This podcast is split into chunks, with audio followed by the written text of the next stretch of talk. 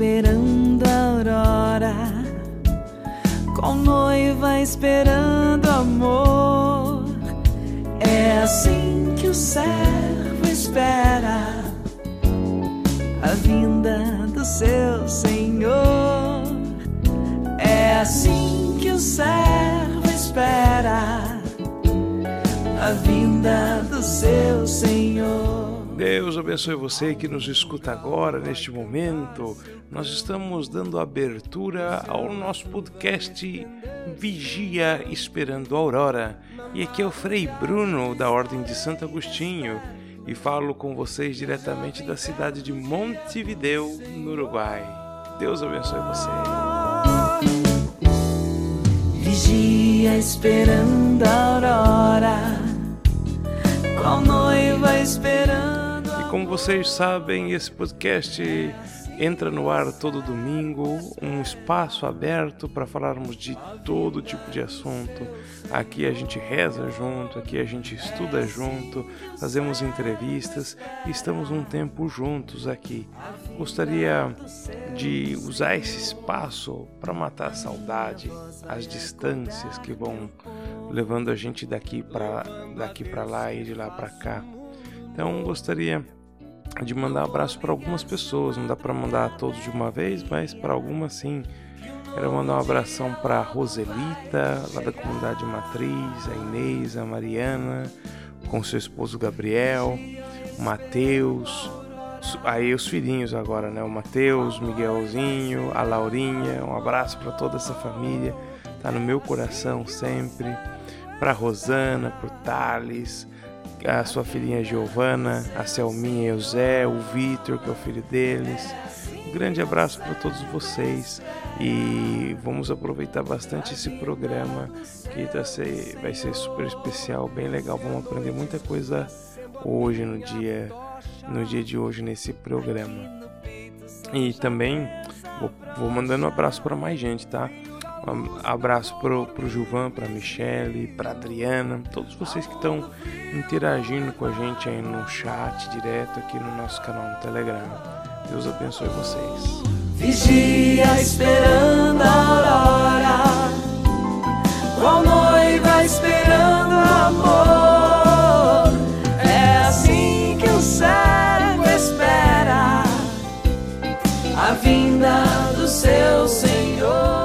É assim que o servo espera a vinda do Senhor. A vinda do seu Senhor.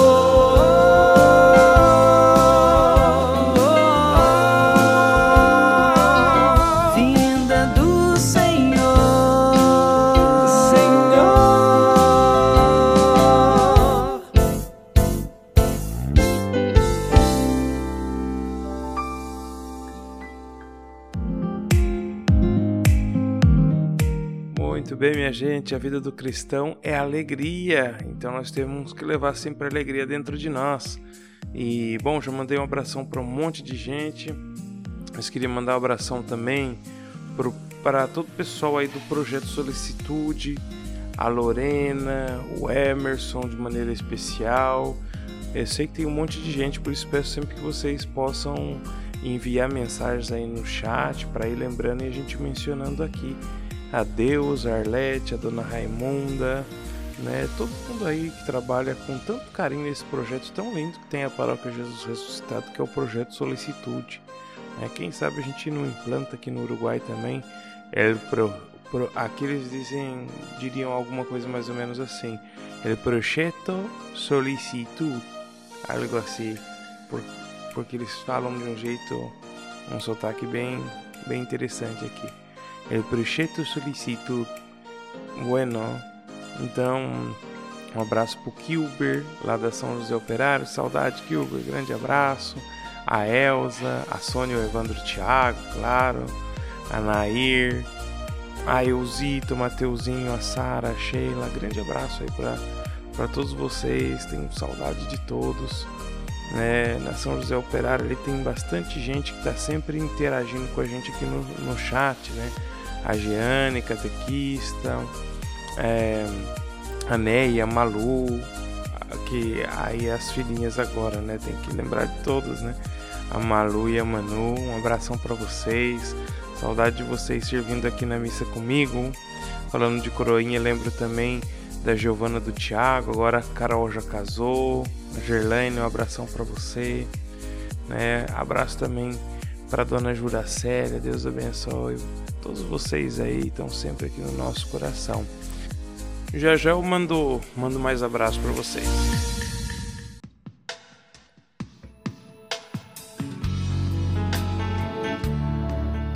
Agora, neste momento, nós vamos no nosso podcast abrir para a participação dos nossos ouvintes. Então, você que acompanha nosso podcast pode participar sim, enviando sua mensagem gravada, pode participar também enviando sua mensagem de texto, mas melhor, envie uma mensagem gravada, nós vamos ficar muito felizes de colocar sua participação aqui no nosso podcast.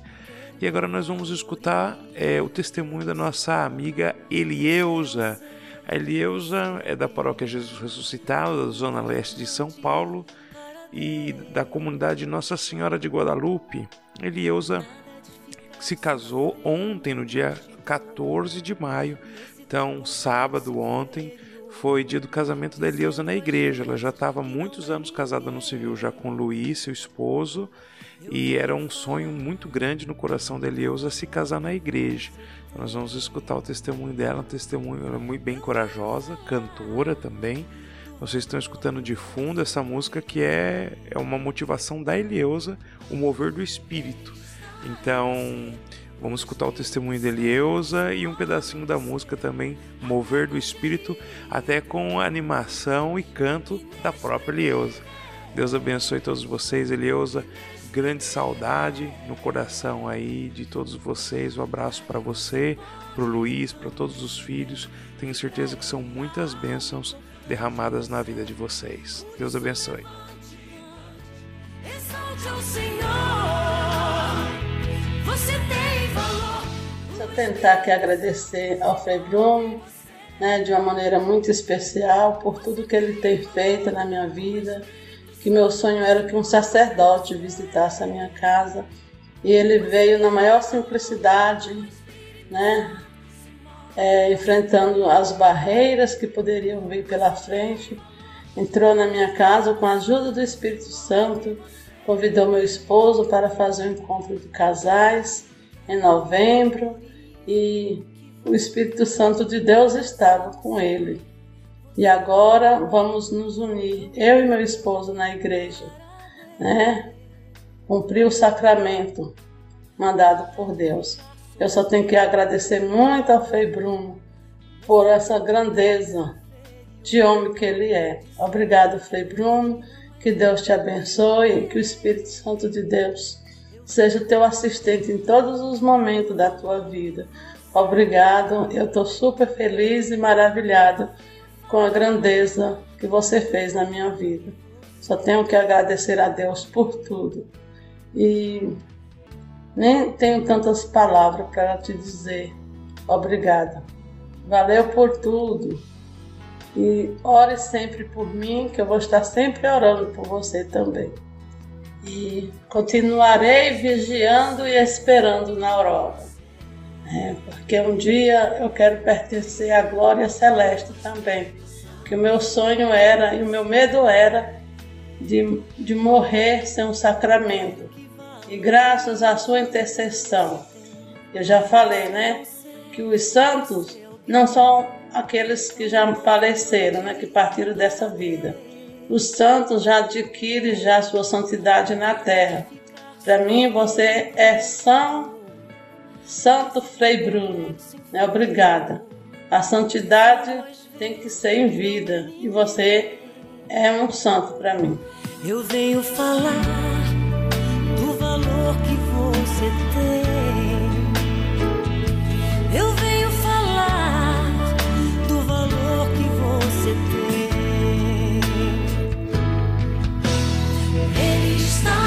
você.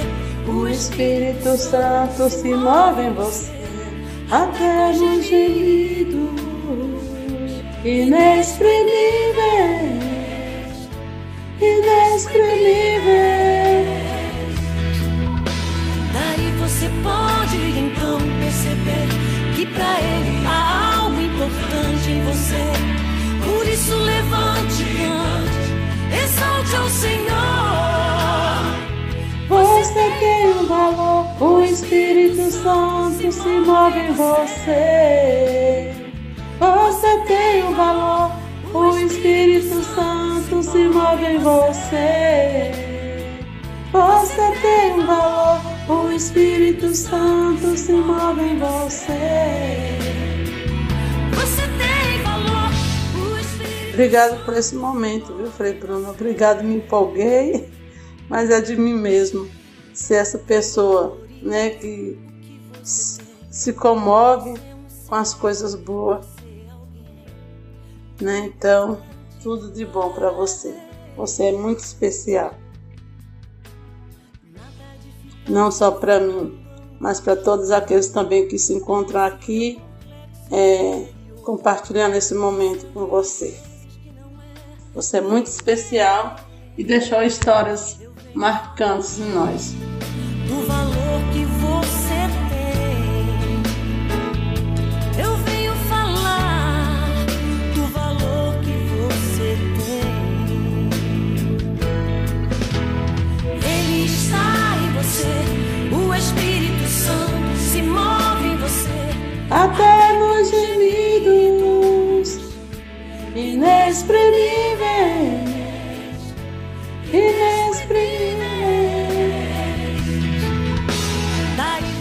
Ai, muito bom, Elias. Ah, tenho certeza que não é só você que cantou, não. Tenho certeza que o pessoal de casa também tá cantando junto com a música. E a gente tem que ser assim, a gente tem que ser espontâneo. Então, se o Espírito de Deus tá dentro da gente nos impulsionando a fazer alguma coisa, então a gente tem que fazer porque ele nunca nos engana, sempre nos encaminha para o bem, sempre para nossa felicidade. Então, se você sente aí também vontade de cantar, canta também.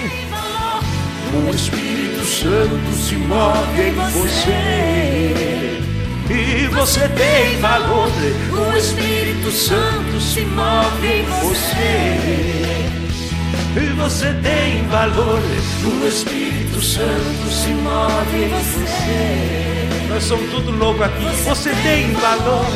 O Espírito Santo se move em você. Muito bem, olha, foi uma beleza. Escutamos aqui o testemunho da Elieusa. E agora nós vamos preparar porque nós vamos ter um momento catequético aqui no nosso podcast Vigia Esperando a Aurora. Então, seguimos agora com uma, uma pílula, pílula, como que fala? Pílula de catequese? Pílula do catecismo. Nós vamos fazer, vamos trazer agora para vocês. Deus abençoe vocês. Deixem-se mover pelo Espírito.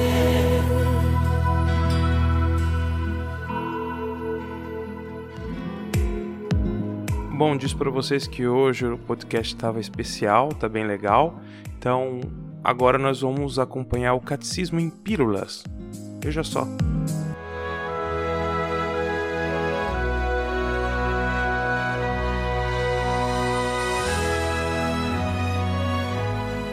Muito bem, estamos agora nesse momento dentro do podcast Vigia Esperando a Aurora. Estamos no quadro Catecismo em Pílulas. Eu não sei se é mais fácil falar em espanhol ou em, em português, porque em espanhol seria píldoras. Catecismo em píldoras.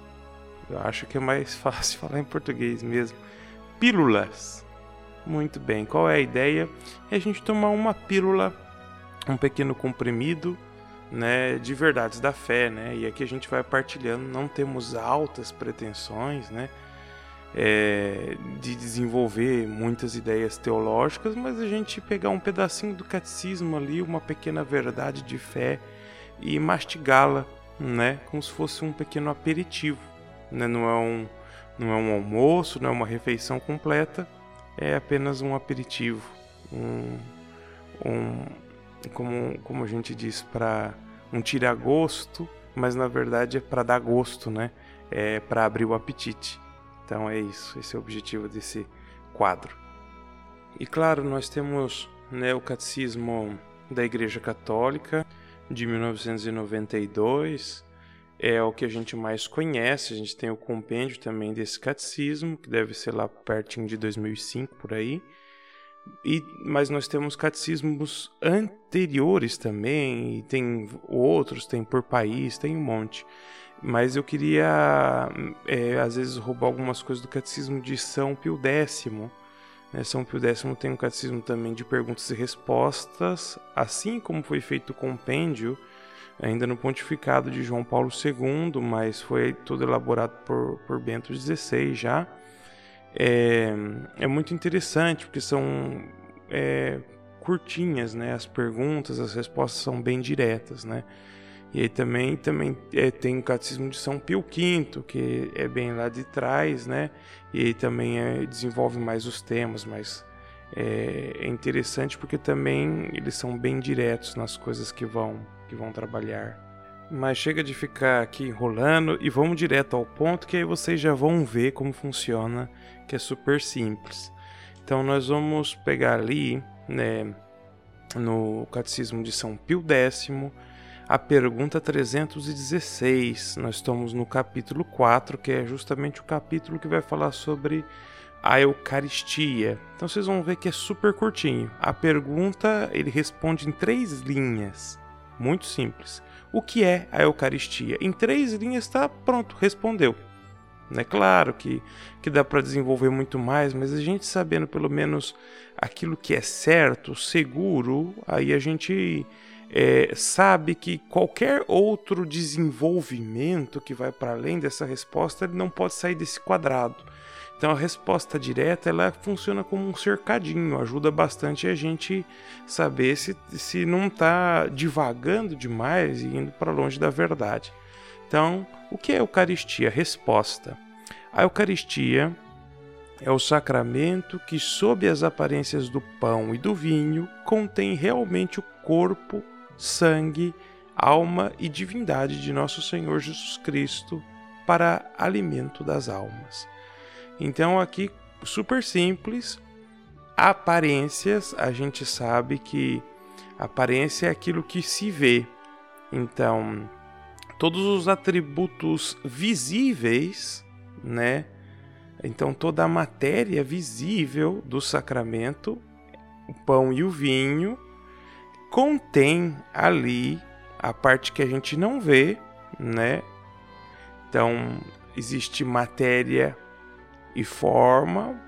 Todos os seres são compostos de matéria e de forma, e a gente tem a nossa essência, né, que compõe a nossa natureza. Então, de uma maneira extraordinária aqui, no sacramento da Eucaristia, nós temos uma aparência, por isso aqui está falando sobre as aparências, nós temos uma aparência, forma de pão, aparência, forma de vinho. No entanto, Outra, outra maneira de dizer aparência em latim, aparência em latim é specie. Então, quando a gente fala assim, a espécie do pão, a espécie do vinho, então a gente está nada mais, nada menos do que falando a, a palavra aparência, só que está no latim. Então, a espécie do pão é a aparência do pão, a forma do pão, a espécie do vinho é a aparência de vinho, a forma do vinho. Então, a gente, né, dentro da nossa rotina na, nas igrejas, tá, a gente fala às vezes assim: deixa eu lá no sacrário ver quantas formas há, deixa eu ver quantas espécies estão, tem ali no sacrário, né? Quantas formas, quantas espécies. Aparência a gente não usa muito, né? Mas deixa eu, porque não é quantitativo a aparência, né? Então deixa eu ver quantas formas tem no sacrário, deixa eu ver quantas espécies tem no sacrário, né? Então, isso. Primeira pergunta, que é a Eucaristia. A Eucaristia é isso, contém realmente o corpo, sangue, alma e divindade de nosso Senhor Jesus Cristo. A gente já viu que é um alimento para a alma. Em outras perguntas mais diretas aqui ele vai explicar melhor. É, 317. Qual é a matéria da Eucaristia? A matéria da Eucaristia é pão de trigo e vinho de água. Então, essa é a matéria sobre a qual nós veremos a, a consagração acontecer. Então, matéria da Eucaristia, pão de trigo, não pão de centeio, não pão de arroz, não pão de um monte de pão que tem por aí, né? Até tem uma dúvida das pessoas: existe é, pão sem glúten, né? Porque a gente compra pão sem glúten. Então tem uma grande discussão hoje em dia no, na área da nutrologia, né? Onde a gente vai falar do, dos impactos no organismo hoje do glúten. Então é muito comum vocês estão vendo vários alimentos, né, que são produzidos sem glúten. E o glúten é uma substância que ela ela está presente em, em alguns cereais, o trigo, a cevada, o malte. E bom, é possível encontrar o que a gente chama de pão sem glúten? É possível sim encontrar pão sem glúten, mas esse pão sem glúten não é pão de trigo. Então é pão de qualquer outra coisa, né, que não tenha que não tenha glúten, mas não é pão de trigo. E isso faz toda a diferença para nós. Então, para poder celebrar a missa é preciso ter a matéria trigo. O pão precisa ser sim de trigo e o vinho também não pode ser de nenhuma outra coisa que não seja uva. E agora a próxima pergunta no catecismo é a 318, qual é a forma da Eucaristia?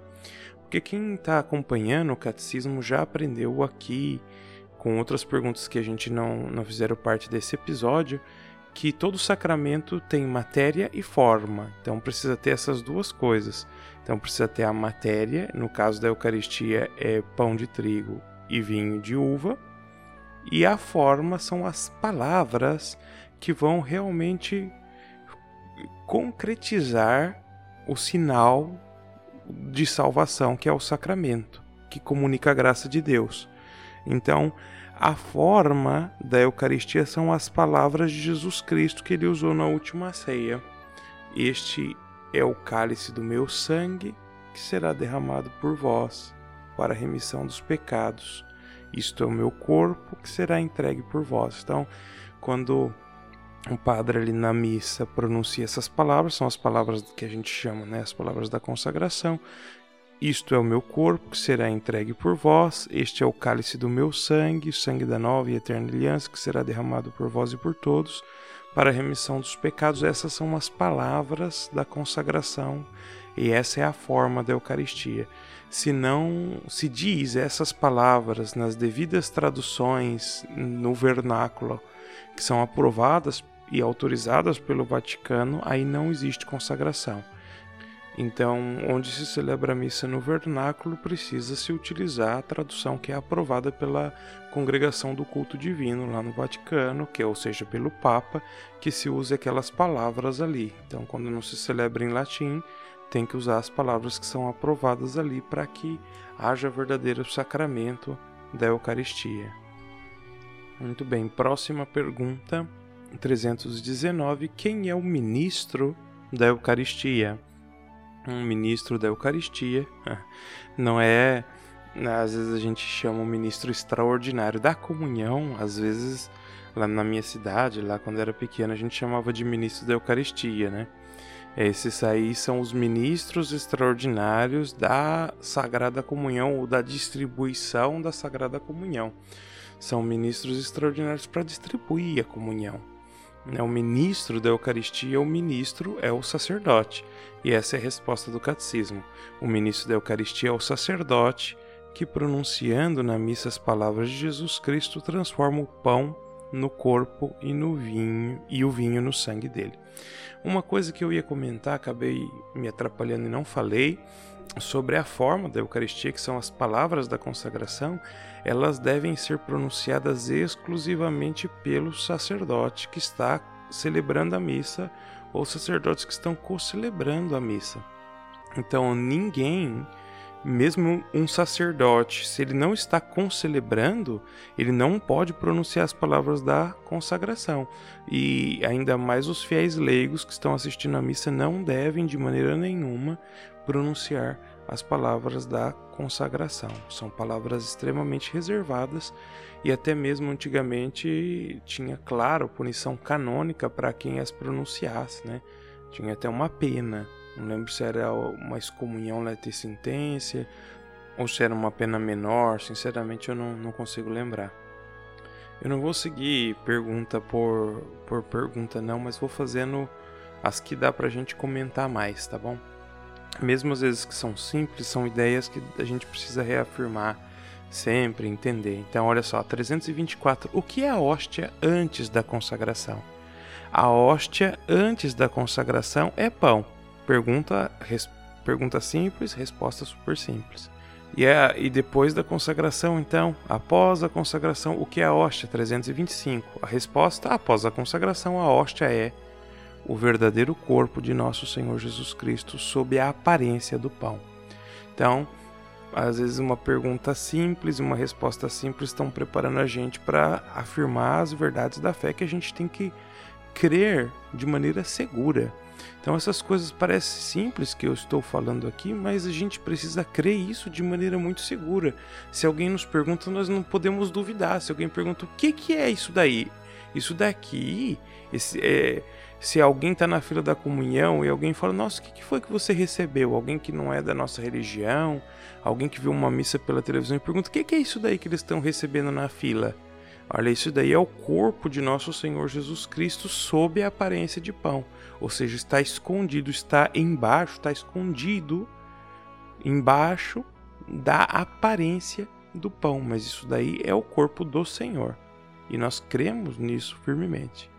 A gente entende que o vinho é a mesma coisa, né? Antes da consagração, no cálice nós temos o vinho e algumas gotinhas de água, né? Sempre se mistura umas gotinhas de água com o vinho para para consagração. E depois da consagração, ali o que nós temos é o sangue de Jesus. Então, perfeito. Então, depois da consagração, que é a próxima pergunta, 329. Após a consagração, então não existe mais nada de pão e de vinho? Então a resposta é: após a consagração, não há mais pão, não há mais vinho, porque a substância foi alterada, mas permanecem as aparências. Então a aparência permanece, a espécie, a aparência apar é, permanece, mas a substância vinho não está mais ali, e a substância pão também não está mais ali. E se ficou dúvida, né, aqui a 330 mata a nossa dúvida. O que são as espécies ou aparências? As espécies ou aparências são tudo que cai sob os sentidos, ou seja, a figura, a cor, o, o odor, né? Seria o cheiro, né? O sabor. Então, tudo isso que a gente pode captar através dos sentidos a gente chama de aparência. Então aí nós captamos a aparência e não a substância. Olha, minha tentação é ficar aqui comentando um monte de coisas com vocês, mas eu vou parar por aqui. Eu só vou, como só tentação, falar para vocês algumas das próximas perguntas, mas não vou respondê-las, né? Sobre as aparências do pão, há só corpo de Jesus ou também existe o sangue de Jesus? Então, Tá os dois, não tá? Quando se parte a hóstia em muitas partes, a gente parte então o corpo de Cristo que está sendo partido, né? Jesus Cristo se encontra em todas as hóstias consagradas no mundo inteiro?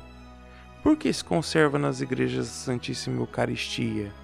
Né? Quais são as coisas necessárias para fazer uma boa comunhão? O que é estar em estado de graça? Né? Então, são algumas das próximas perguntas que a gente não pode estender muito aqui já. Só esse quadro aqui nós já estamos com 15 minutos. Então, é isso, nosso nosso quadro Catecismo em Pílulas e a gente se encontra em outro dia da semana para poder refletir mais.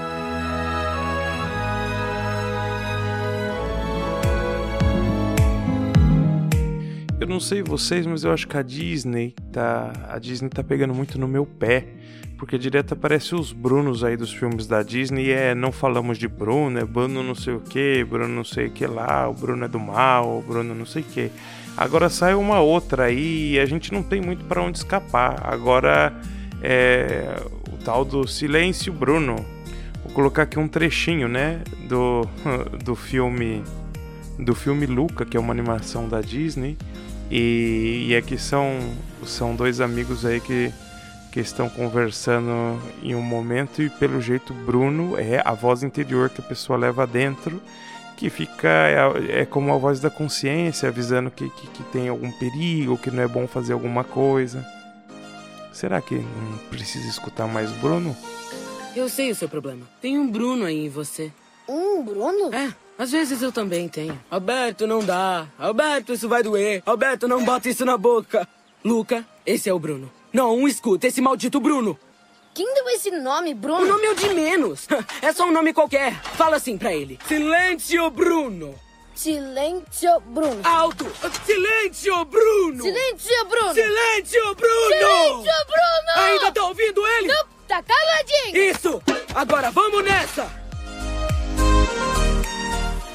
É, acho que eu não tenho por onde escapar mesmo. Tô enrolado. Silêncio, Bruno. Já tá na hora. Eu vou mandar o último abraço agora para Eliana do Ricardo, para para o João Miguel, para Helena, tô com saudade dos dois, da Lavine também, não é porque você já tá crescendo mais que eu não vou sentir saudade de você, filha. Deus abençoe todos e tô com bastante curiosidade para saber quem vai ser o novo membro aí dessa família, né? Tá chegando mais gente e eu quero conhecer, tá bom? Então um abraço para todos vocês, abraço para todos vocês que participaram, que enviaram pedidos de oração, que enviaram gravação, participação. Contem sempre com a minha oração, contem sempre com o meu carinho. E agora para terminar esse esse nosso podcast aqui, vocês vão escutar uma música aí que nós estamos mandando em homenagem aqui ao Frei Jaime então, lembrando daqueles tempos lá da ordenação do Frei Jaime, 1970, 1980.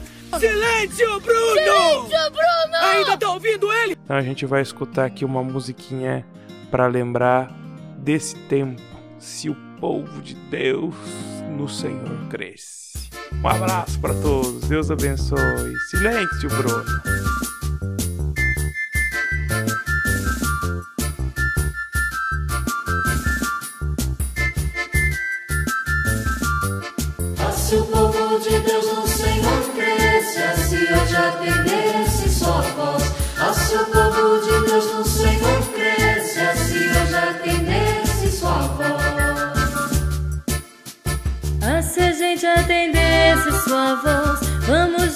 Fazer louvação.